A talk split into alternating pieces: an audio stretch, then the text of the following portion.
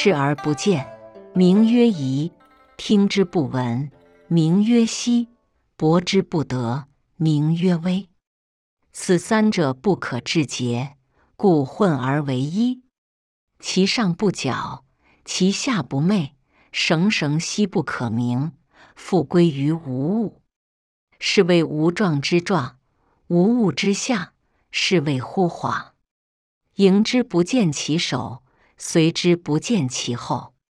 执古之道，以御今之有。能知古始，是谓道纪。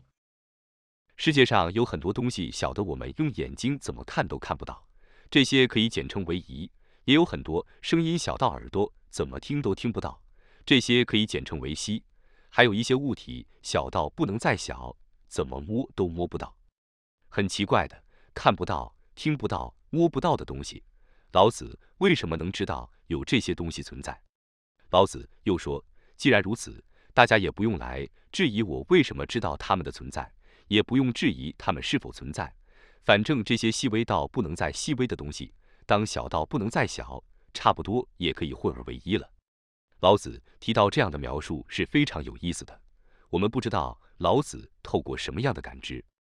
或实际感知了什么，但是从现代物理学跟量子物理学中，却发现实际的科学结果跟老子所描绘的情况都是一样的。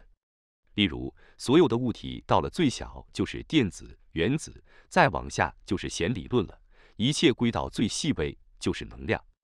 老子看到的是什么？这些东西小到根本没有边界，小到无法察觉。这些说不清楚的东西也没有办法跟大家描述是什么，因为小到几乎与没有是一个意思。如果用我们现代量子物理学的角度来理解就容易了，因为粒子小到最小就有一种模拟态，叫做波粒二象性，既是波能量，也是粒子，而且没有轮廓。针对物质的最小，老子的表达是无状之状，无物之象，是谓乎恍。其速度快到迎着它，看不见它的头。跟随他，也看不见他的后头，这样的形象确实非常的忽恍。我们现在能用的，便是用早已存在的道法来了解面对今日现存在的事物。所以，如果我们能发现宇宙的初始本源，就能发现宇宙的规律。本篇文章有两个比较大的启发，其中看起来比较有趣的是，我们可以理解为老子透过想象来构造一个宇宙微观世界。也可以理解为老子透过了什么修炼的方法来查探物理世界的微观现象。老子关于致虚守静的状态，可以理解为打坐的四个高级技巧。第一，专气致柔，绵绵不绝，呼吸极为重要，越慢越细致，越绵长就越好。第二，涤除玄览，如明镜无疵，摒除一切杂念，放空心念。中断意识与感知。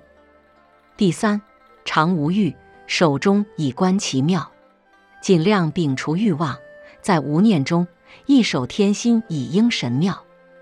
第四，致虚极，守静笃，在似有若无中，绵绵若存至极，常保这样的状态。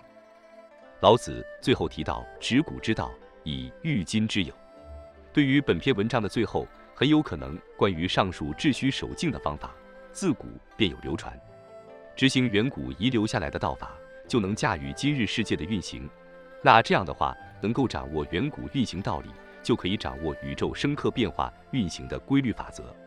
感谢您的收听，本节目是易读《道德经》第二部自然致富系列。本系列主要为您解读《道德经》的致富智慧。关注主播。